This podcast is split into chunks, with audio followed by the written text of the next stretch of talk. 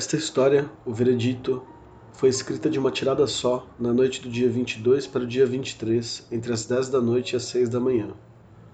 Quase não consigo tirar as pernas debaixo da mesa, dormentes por eu ter passado tanto tempo sentado. A terrível tensão e a alegria à medida que a história ia tomando forma diante de mim, à medida que eu ia abrindo caminho em suas águas.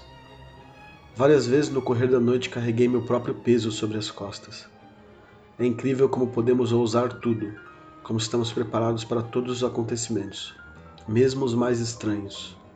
Uma grande fogueira em que as coisas morrem e ressuscitam. Como diante da janela começou a azular. Passou um carro, dois homens cruzaram a ponte.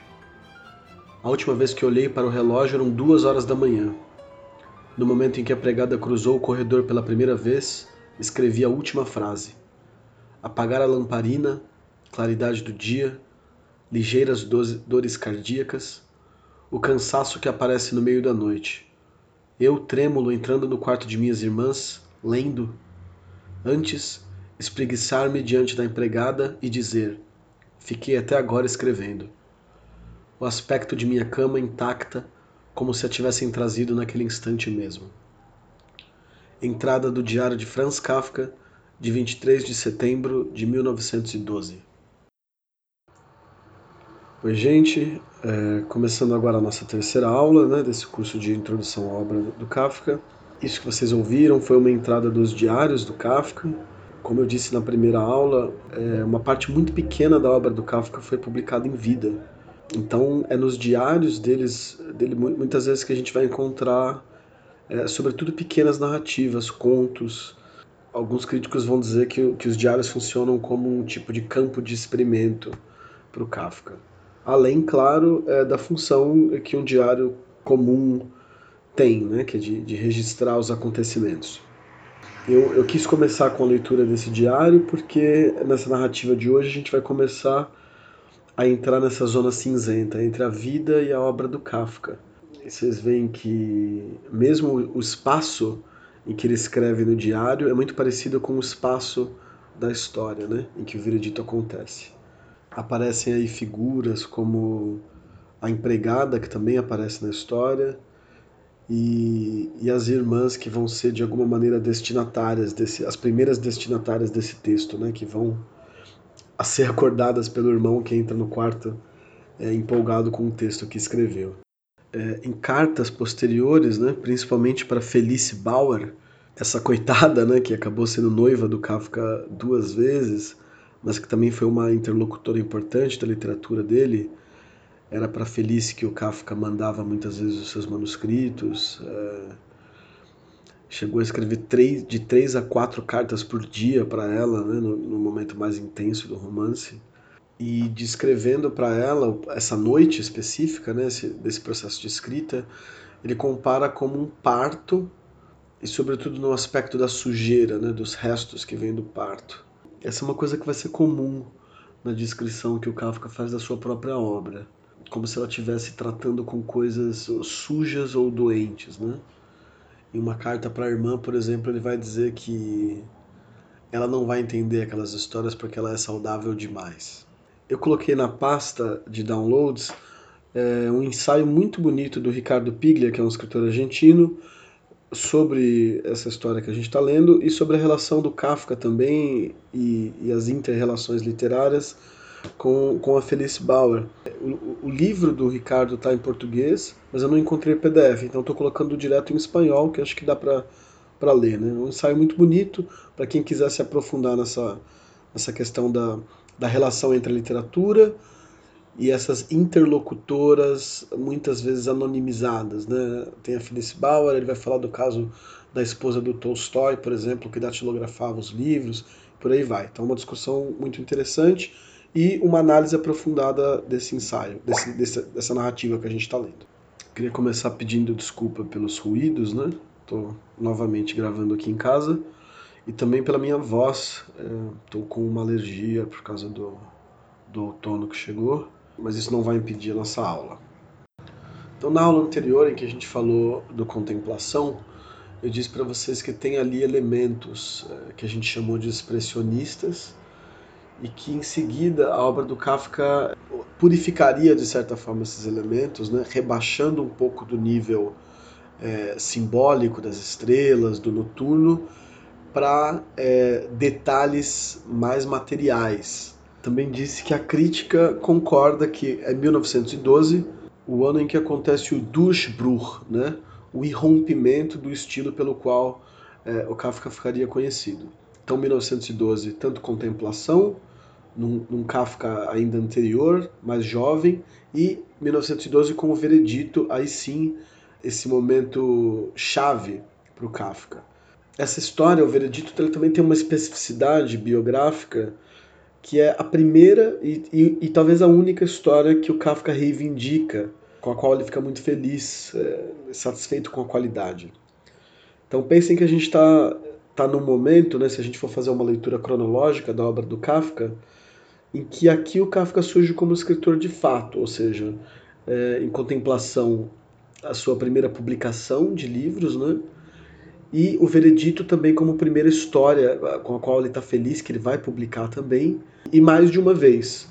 A primeira publicação é, do Veredito é de 1913, também mediada pelo amigo Max Brod, e a última vai ser 1920. Ela vai ter quatro edições durante a vida do Kafka. É incomum, né? É um escritor que publica pouco e que vai encontrar só depois na posteridade esse reconhecimento gigantesco que a gente tem no Kafka. Queria comentar com vocês um pouco sobre o título, né? O título original em alemão é Das Urteil. E Urteilen é, significa julgar. E julgar tanto no sentido amplo, né, como, como é, fazer um julgamento moral é, sobre algo, como no sentido mais estrito jurídico. Eu comentei na primeira aula com vocês que o Kafka trabalhou num, num tipo de INSS, né, num seguro para acidentes de trabalho. Então se tratava de um, um, trabalho absolutamente burocrático é, e legalista, né, que lidava com os direitos trabalhistas da época. O Kafka traz esse alemão de escritório, como vai chamar a crítica, para a literatura. Essa é uma das suas grandes sacadas, né? utilizar essa linguagem é, próxima do, do desumano, né, essa linguagem menos humana, que é a linguagem burocrática, na literatura. Vocês percebam aí que tem uma, uma inversão, né? Se literatura é a forma, era a forma mais rebuscada de uso da linguagem, o Kafka vai buscar na, na sua forma mais vulgar, oposta, num gesto que, que eu chamo de, de paródico, né? de, de paródia dessa linguagem, é, a, sua, a sua forma literária, a sua fonte literária.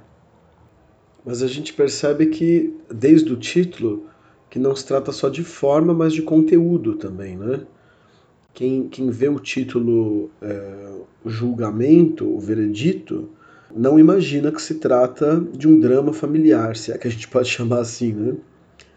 Então, novamente, aí tem é, um, um, aspecto muito característico da, da obra do Kafka, que acho que no processo ganha sua forma máxima, né? Que é uma judicialização da vida privada.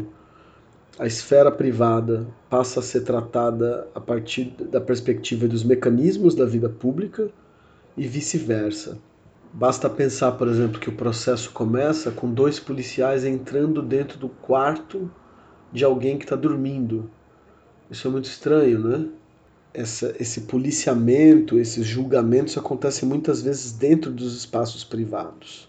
É, então, desde o vocabulário até o, tom retórico, que lembra muito dos advogados em corte, é, a gente vai ver eventos cotidianos, familiares e afetivos sendo tratados como se fossem uma corte.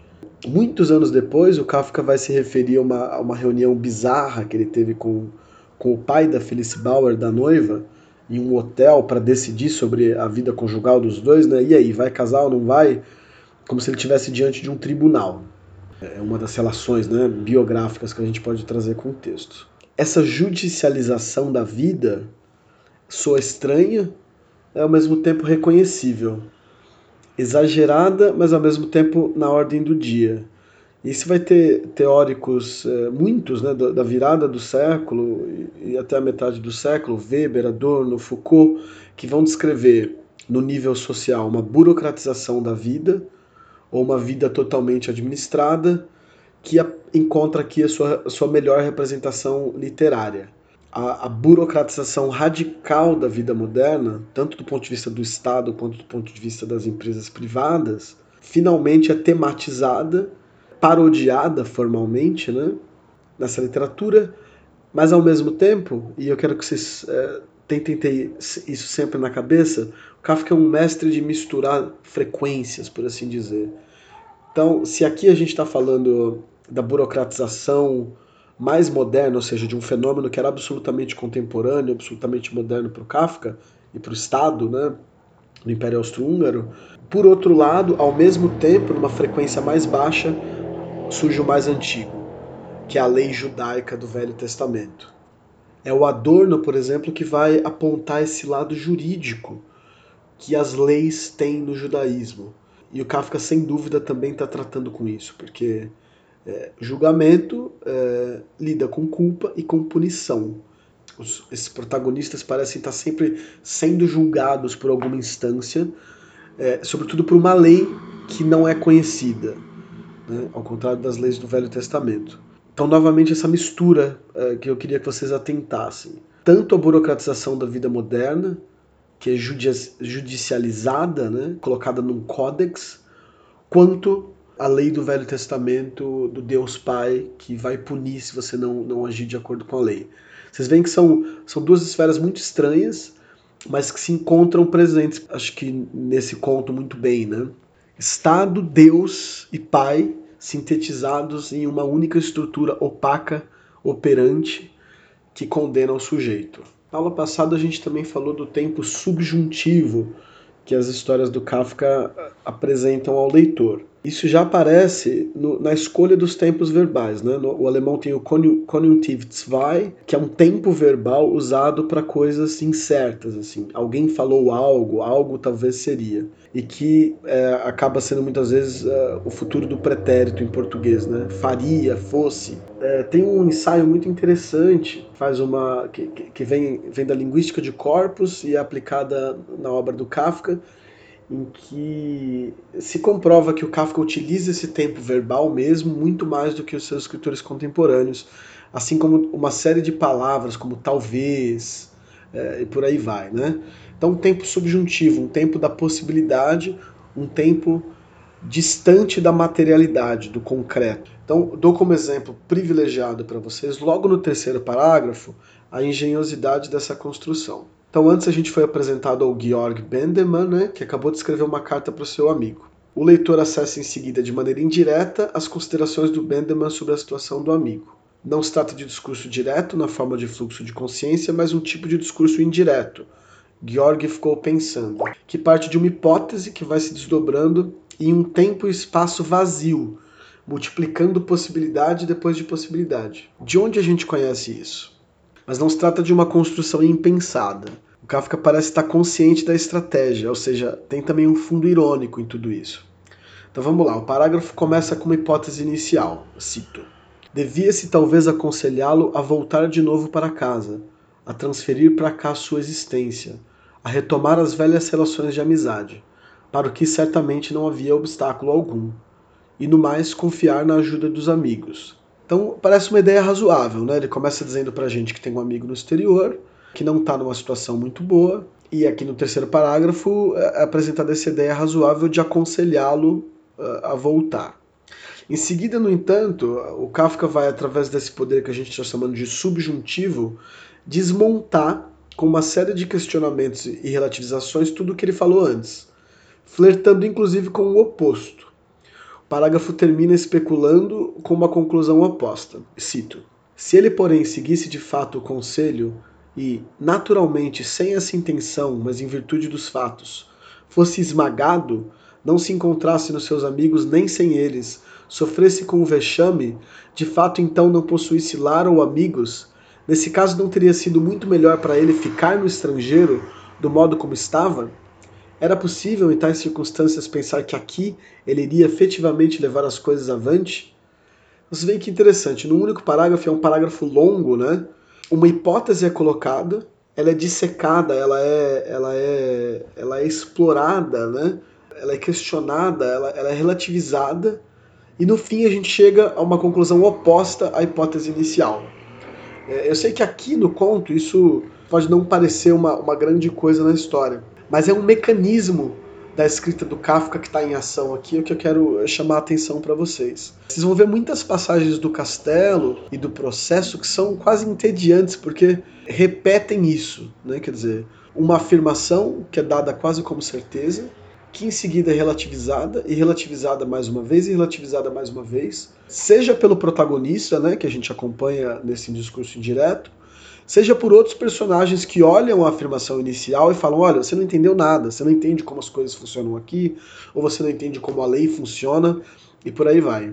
A impressão que, que vem é que nada é seguro, tudo é especulado. Mesmo as afirmações mais banais vão aos poucos se desmanchando no ar. E pergunto novamente: de onde a gente conhece isso? E esse, é tanto um procedimento, assim, quase um dos motores da, da narrativa kafkiana, que na estrutura macro dessa história, dessa, dessa novela, aparece. Primeiro, vamos, primeiro a gente conhece os fatos, né? O bom momento da vida do filho, a situação complicada do pai e do amigo. Em seguida, né, a gente vai sendo conduzido lentamente através, através de preocupações de um filho com o pai doente, que parecem muito razoáveis, que parecem muito realistas, mas no momento em que esse interlocutor, o pai, começa a falar, acontece esse efeito de inversão muito rápido, né? O, o, leitor do Kafka tem que estar acostumado com esse enjoo quase da leitura.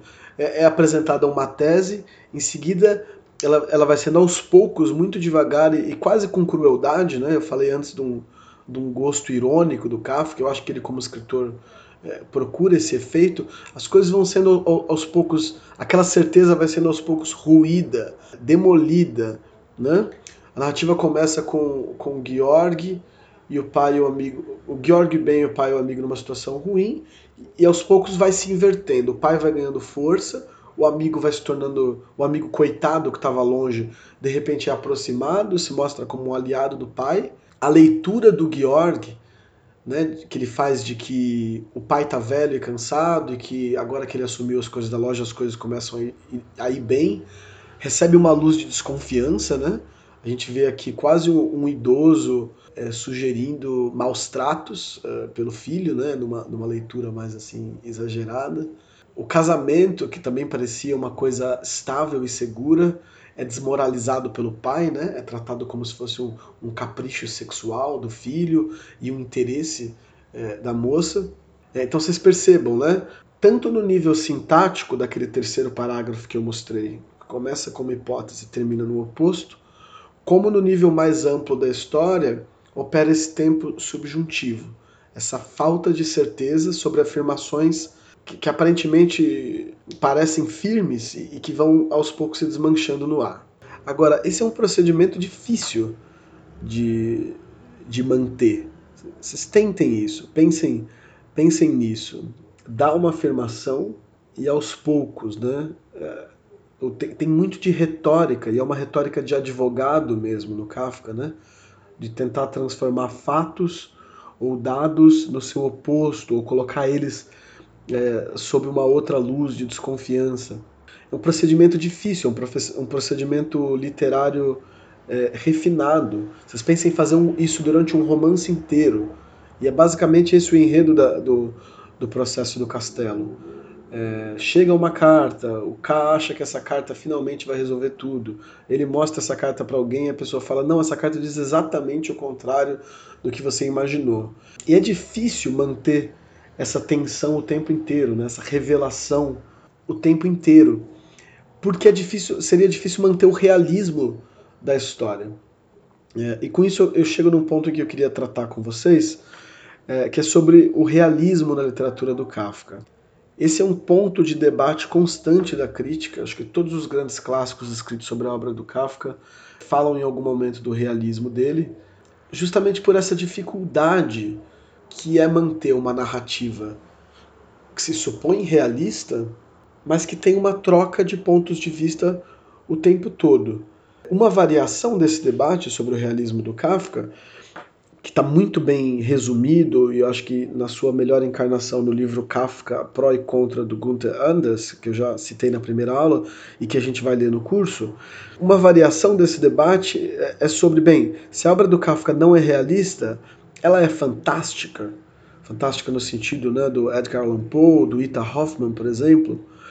É, e aí tem gente importante como o Todorov, o Tsvetan Todorov, que, que vai fazer uma análise da literatura do Kafka no Introdução à Literatura Fantástica, comparando o mecanismo dele com o de outros autores. Então, recomendo a leitura para quem quiser se aprofundar por aí.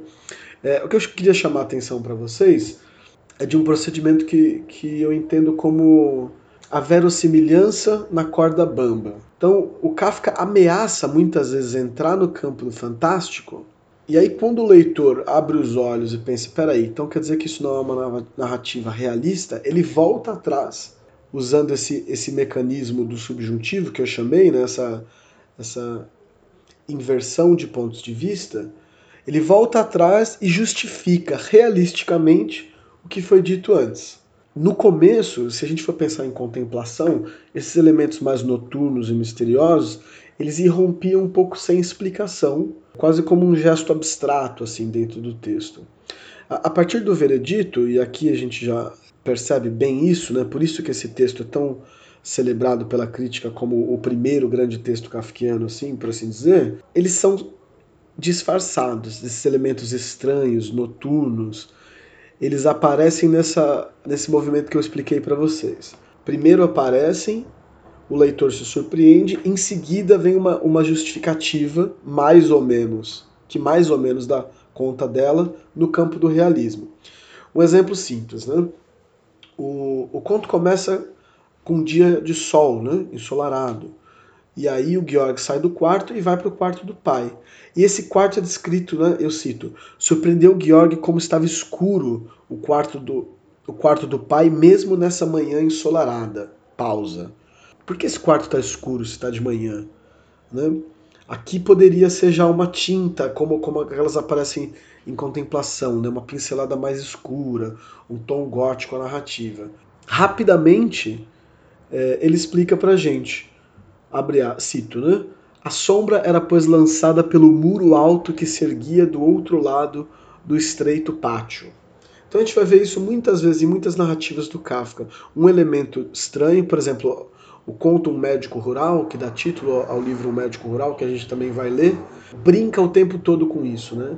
São elementos é, que, evidentemente, assim, estão muito próximos do campo do, do fantástico e que, em seguida, muito rapidamente, a gente tenta colocar, o Kafka tenta colocar no campo do realista. Né? Então, no Médico Rural, por exemplo, é, começa com um médico que está desesperado porque precisa fazer uma viagem para atender um paciente terminal e não tem montarias. E aí, de repente, alguém chuta uma porta e de lá saem dois cavalos, de um porão.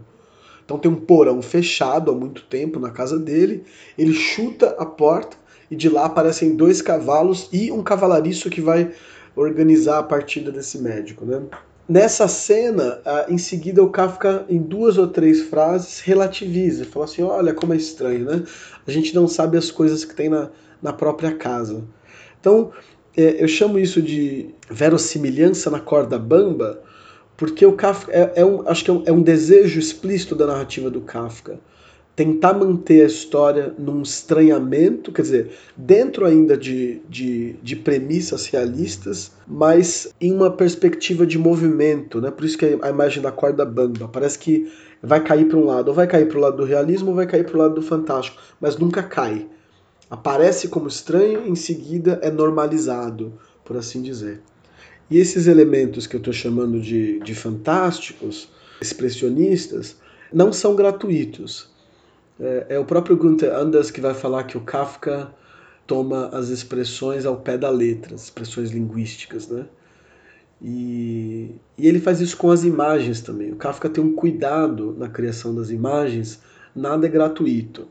É, a gente vê, por exemplo, né, o, o filho está lá então com o pai, pega o pai no colo. Isso é muito forte, né? Parece que o pai se encolhe nos braços do filho e aí tem uma inversão óbvia. O filho vira o pai. Em seguida, quando tem a, a reviravolta na história, o pai cresce, né? É, o filho até fala, ele ainda era um gigante. Levanta a mão, quase toca o teto do telhado com a mão, né? E o filho no chão. Percebam que nessa, nessa caracterização é muito plástico, né? é muito das artes plásticas. O conflito inteiro já está todo colocado. Antes o pai era apresentado de uma forma pequena, depois o pai aparece de uma forma grande. Aqui está perfeito o que eu falei antes, né? É quase do nível do fantástico. O pai cresceu, é, aconteceu um passe de mágica, ele ganhou poderes. Não. Estamos ainda dentro da narrativa realista, mas com traços é, estranhos que não são arbitrários, mas que contribuem para o sentido principal da narrativa. O Georg entra no quarto achando que ele vai ser o novo pai, né? Quer dizer, ele tem a noiva, ele tem a loja, o pai é viúvo, o pai não, não atua mais na loja. Naquele momento ele é como se ele fosse tornar é, tomar o lugar do pai. A gente percebe que tem até uma, uma culpa em relação a isso, né? Ele entra no quarto do pai, ele sente que ele descuidou do cuidado do pai, ele pensa em colocar ele num quarto melhor. Tem aí uma, uma tomada de posição, né? Ele vai tomar o lugar do pai. Rapidamente a narrativa, no entanto, se inverte e isso é contado tanto é, literalmente, descrito ao modo realista, como é, num gesto já modernista, me parece, esses elementos estranhos servem para dar um outro nível, dar uma profundidade maior, reproduzindo aquilo que está sendo narrado. A gente está falando de pais e mulheres aqui, né? Eu aproveito para convidar vocês a pensar sobre a onipresença dos pais na obra do Kafka. A gente já falou bastante sobre isso, né? Esse pai que é um pouco patrão, que é um pouco presidente, que é um pouco juiz e que é um pouco Deus do Velho Testamento, né? uma variação misturada na nas formas paternas e, por outro lado, uma quase ausência das, da figura materna. E por quê? Muito estranho, né? Quer dizer, se aparece o pai, por que não aparece a mãe? Por outro lado, as figuras femininas que aparecem, e a gente vai ver isso bastante no processo, são figuras femininas em disputa. É, e é uma disputa evidentemente erótica, biopolítica, né, sobre o controle do corpo dessas mulheres, da ação dessas mulheres, e é uma disputa que se dá normalmente entre um protagonista e uma instituição, por assim dizer, né, um, é, um órgão abstrato. Um dos movimentos que a obra do Kafka vai fazer e que a gente vai acompanhar e que eu acho que ela cresce em profundidade é, é justamente essa passagem da figura paterna que aqui aparece em carne e osso para uma figura um pouco mais essencializada desse pai é como se esse pai é, crescesse e se transformasse numa instituição, numa estrutura.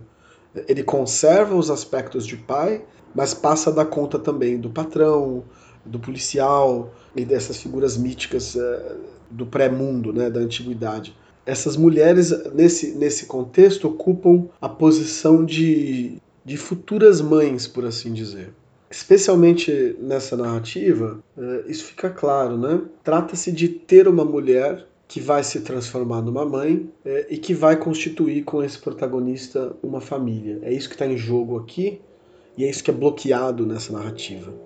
O conflito principal aqui parece ser uma troca geracional de poder que não acontece. Então chega a vez do filho de administrar a loja, de formar a família com a noiva. Em oposição, o pai já está velho para trabalhar na loja e viúvo. Essa troca de poder não acontece. É interessante como a família, aqui nessa narrativa, e também para pensar num nível mais social, tem um papel de destaque, né? Porque ela é um espaço que junta tanto a vida econômica quanto a vida erótica. Reparem que o pai ele acusa a noiva né, de levantar a camisola pro, pro Georg, e reparem que ele também está usando um tipo de camisola. Então é como se essa é como se essa figura paterna fosse emasculada, perdesse os seus poderes é, masculinos por causa da idade e se recusa a isso. Então, essa troca de papel entre homens, que parece a coisa mais normal é, em sociedades patriarcais, é interrompida pelo pai. Isso, isso é que é o estranho, né? Tá, tá muito evidente biograficamente na, na carta ao pai, mas que tem um significado mais amplo, porque senão, bem, seria uma história é, do pobre Franz brigando com o Hermann mas ela toca a gente, né? Algo, algo nela ressoa. O filho não vai tomar o lugar do pai, pelo contrário, ele vai morrer. O pai aparece como uma figura moribunda na história, mas quem morre é o filho. Então tem essa inversão, né? uma, uma interrupção e uma inversão da ordem natural. Pai se rejuvenesce no fim e o filho morre. A gente não vai tratar hoje da metamorfose, né? Porque eu achei que seria seria muita coisa os dois textos numa aula só. Mas percebam que na metamorfose tem, tem um, um movimento muito parecido, né? O Gregor Samsa é a figura de longe mais, mais energética dentro da família, né? É ele quem sai, é ele que trabalha, é ele quem sustenta a família, é ele que vai pagar as dívidas da família. E é ele quem, quem sabe, futuramente poderia casar e construir a própria família ou apoiar a irmã a seguir a carreira de música e ver ela se desenvolvendo para além do domínio daquela casa, né? E a partir da transformação, uma inversão, uma inversão radical e uma inversão estranha. É, porque na metamorfose a figura do pai também parece moribunda, né? E conforme o Gregor vai perdendo a força e no final morre, essa figura paterna vai, vai ganhando força, tanto que no fim da narrativa ele já voltou ao trabalho. Então, um tema que vai aparecer muito na obra do Kafka. Na primeira aula, a gente estava comentando sobre o Império Austro-Húngaro, né? E a posição importante que esse imperador tinha é, em relação a esse estado que era um estado plurinacional, era um estado que tinha muitas etnias e línguas, e essa figura do imperador Franz Josef servia como um agregador, um grande pai da nação. Tanto que quando ele morre, poucos anos depois, o Império Austro-Húngaro se, é, se esfacela em um monte de outros mini-estados.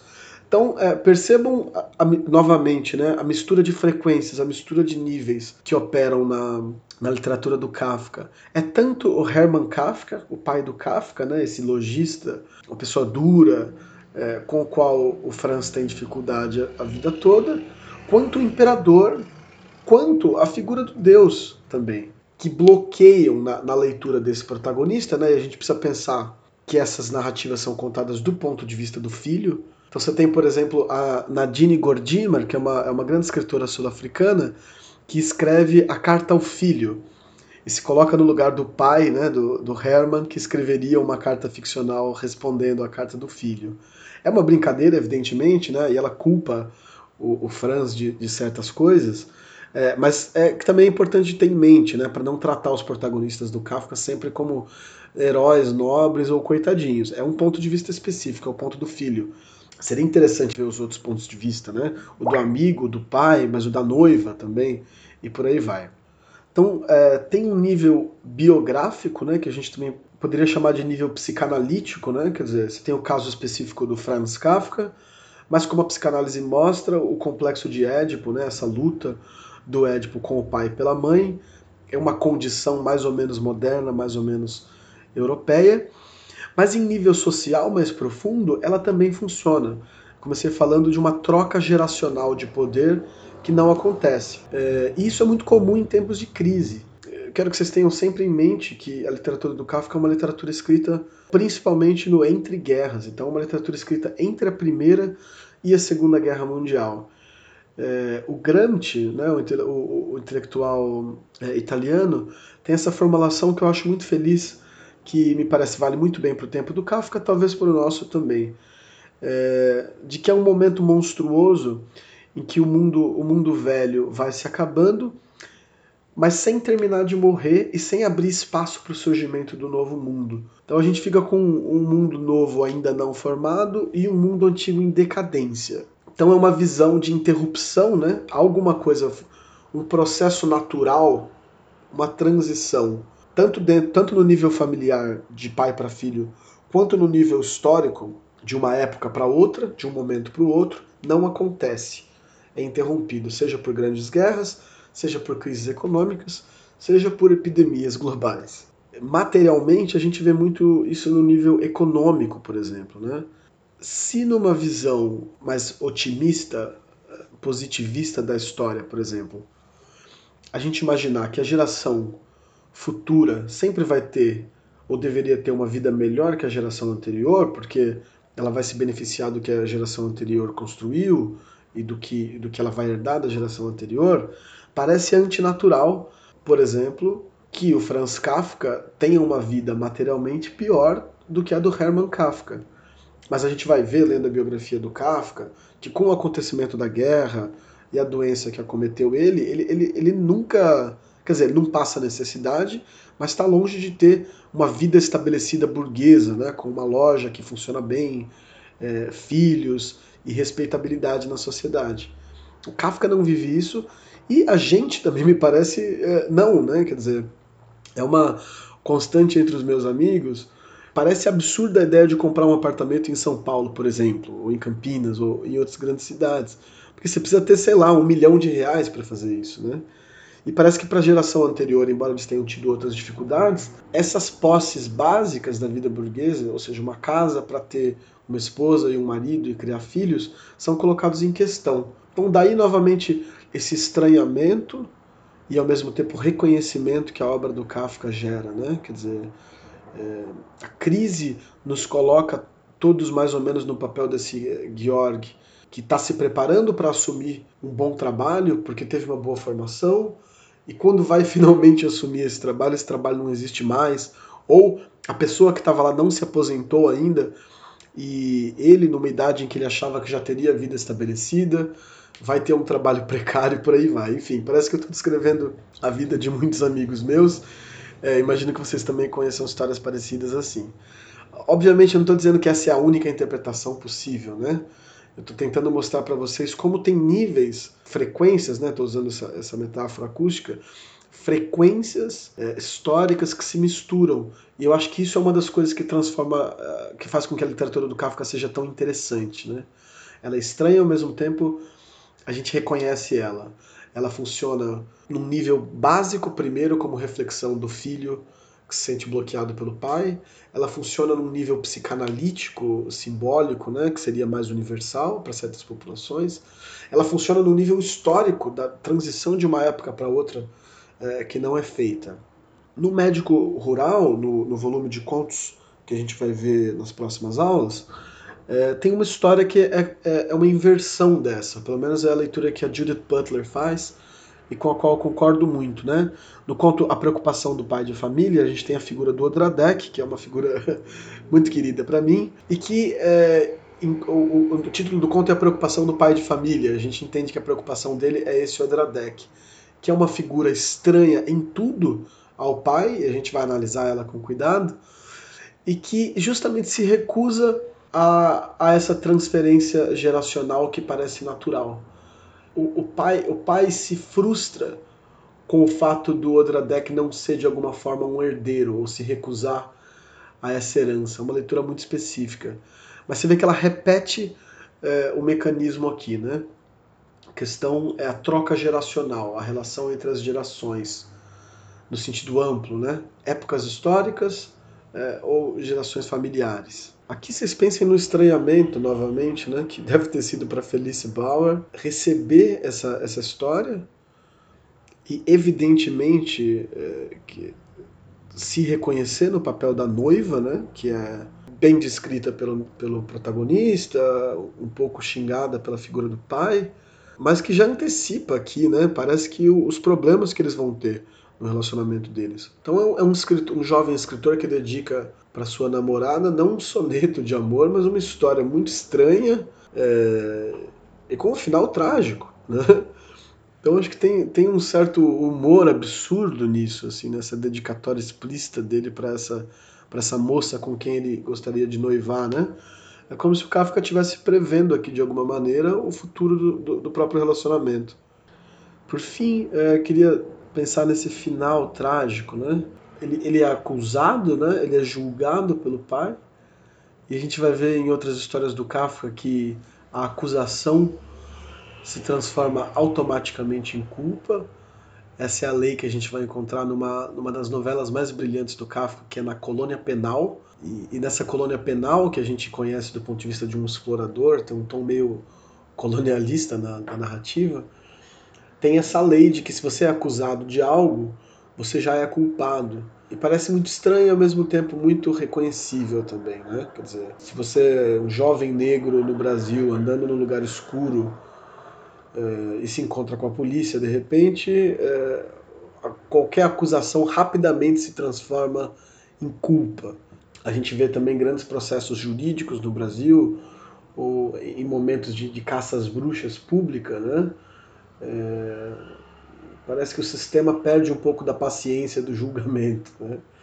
E aqui a gente vê que, que a acusação é já pena de morte. Isso é um mecanismo também muito, muito kafkiano.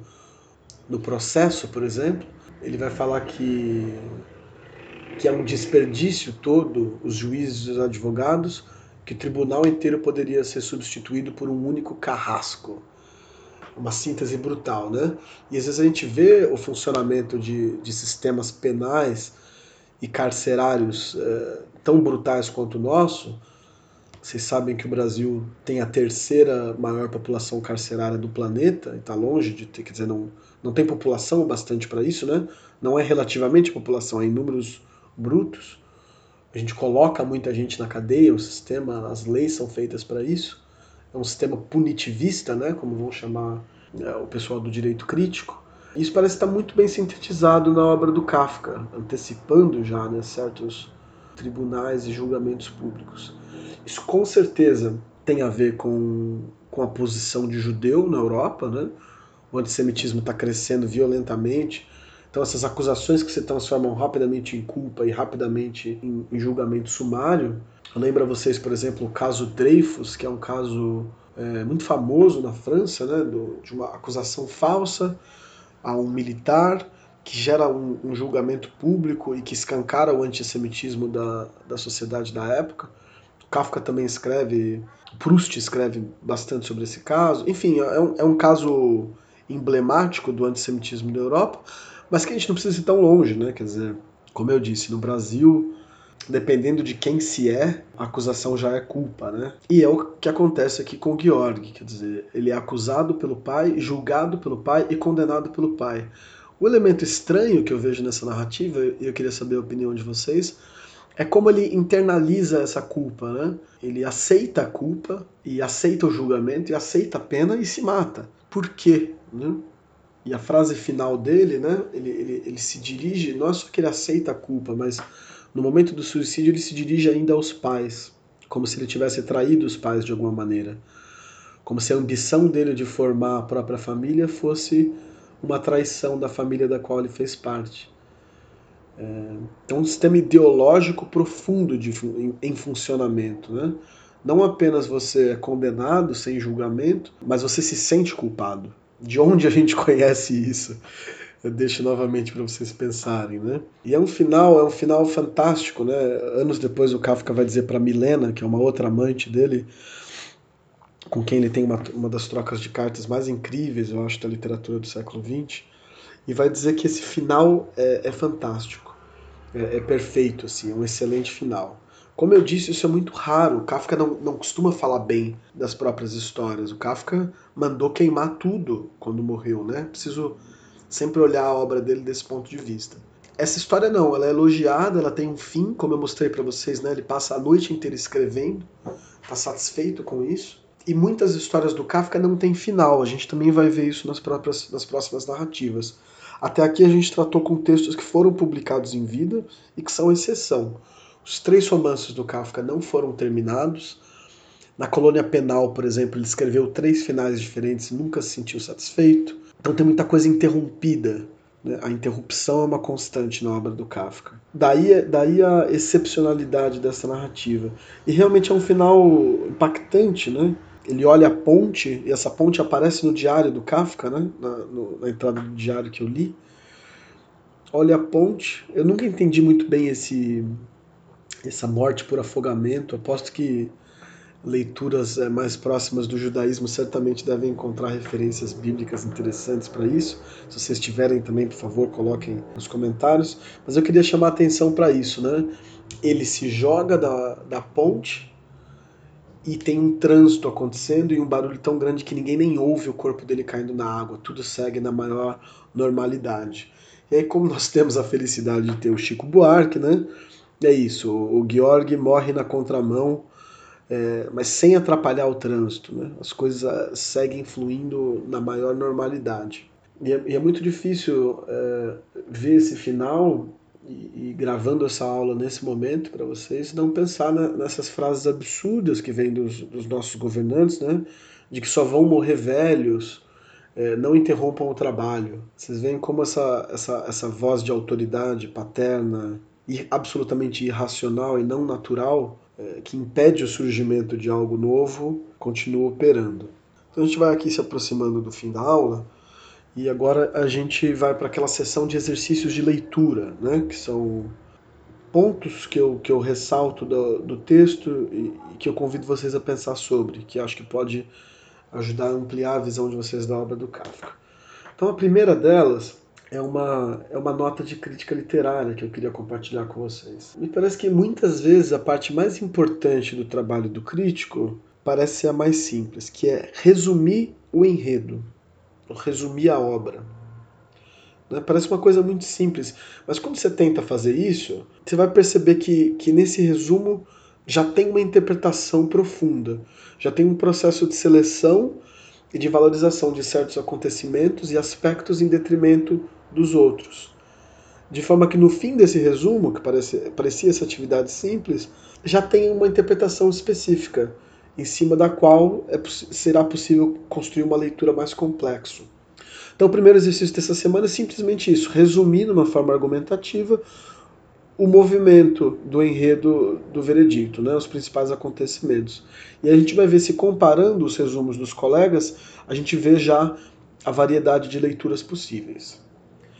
É, o segundo exercício de leitura que eu quero propor para vocês é que vocês, tendo em mente a leitura do Contemplação, sobre o qual a gente conversou semana passada, que vocês mapeiem os deslocamentos físicos dos personagens e as estruturas arquitetônicas que são citadas. Então, quartos, salas, portas, janelas, corredores. E aí queria saber se, se esses elementos que aparecem contribuem com a narrativa, com o que está sendo contado, que quer dizer, se há uma carga simbólica nesses elementos e nesses deslocamentos, ou não, se são simplesmente descrições desinteressadas, por assim dizer. O terceiro, eu queria perguntar para vocês como vocês entendem essa culpa do filho. Se a partir do que é apresentado no texto, se a partir desse deslocamento que acontece da posição do filho para a versão do pai, é possível de fato condená-lo. Claro que acho que ninguém aqui acha que ele deve é, morrer, mas o que é essa culpa? E, e, se, e se há razão em algum sentido da, pela parte da, dos que condenam, né? Por fim, eu, eu queria chamar a atenção de vocês para a questão da escrita, que, que aparece muito no Kafka. O texto, esse, esse, esse texto começa com uma carta, né? Em seguida a gente descobre pelo pai que tinha outras cartas andando, que supostamente eram mais legítimas do que a primeira. A partir da análise dessas, dessas escritas, vem um julgamento oral, né? que parece muito com a fala de um juiz que depois de, de analisar documentos e provas. Um crítico alemão, o Oliver Jahrhaus, diz, é, sem dúvida, pensando no significado que a escrita tem para o próprio Kafka, diz o seguinte: da insuficiência da escrita do filho resulta, portanto, a voz paterna que ordena a morte. Vocês vão perceber, quer dizer, em correntes teóricas como o pós-estruturalismo, desconstrução, o papel que a escrita tem na literatura, né? Essa escrita como um processo, como um, um, um, jogo de símbolos, um jogo de significados muito complexo. E essa história é um, é prato cheio para uma leitura desse tipo, né? Porque começa com a escrita de uma carta, é problematizada a partir dessa carta, né? O, o Georg vai conversar com o pai para saber se manda a carta ou não, para saber o que revela nesse texto escrito ou não. Então tem uma tensão aí que eu convido vocês a refletir sobre. Agradeço mais uma vez pela paciência de vocês. É, novamente a aula acabou ficando um pouco mais longa do que do que eu imaginei no começo. Teria muita coisa para falar ainda, é um texto que é muito querido pela crítica, é, mas eu espero ter conseguido desenhar aqui as linhas principais do texto. Novamente, né, algum, alguns mecanismos kafkianos que estão em operação aqui e que vão continuar funcionando no resto da obra do Kafka. E também pensar, né, o, que, o que essa narrativa nos traz ainda, né? O que ela, se ela se comunica com o nosso presente como. Eu esbocei aqui algumas possibilidades de leitura. Então, agradeço a atenção de vocês e é, já peço para vocês lerem a Metamorfose, que vai ser o texto que a gente vai discutir na próxima aula. Então, grande abraço a todos e até semana que vem.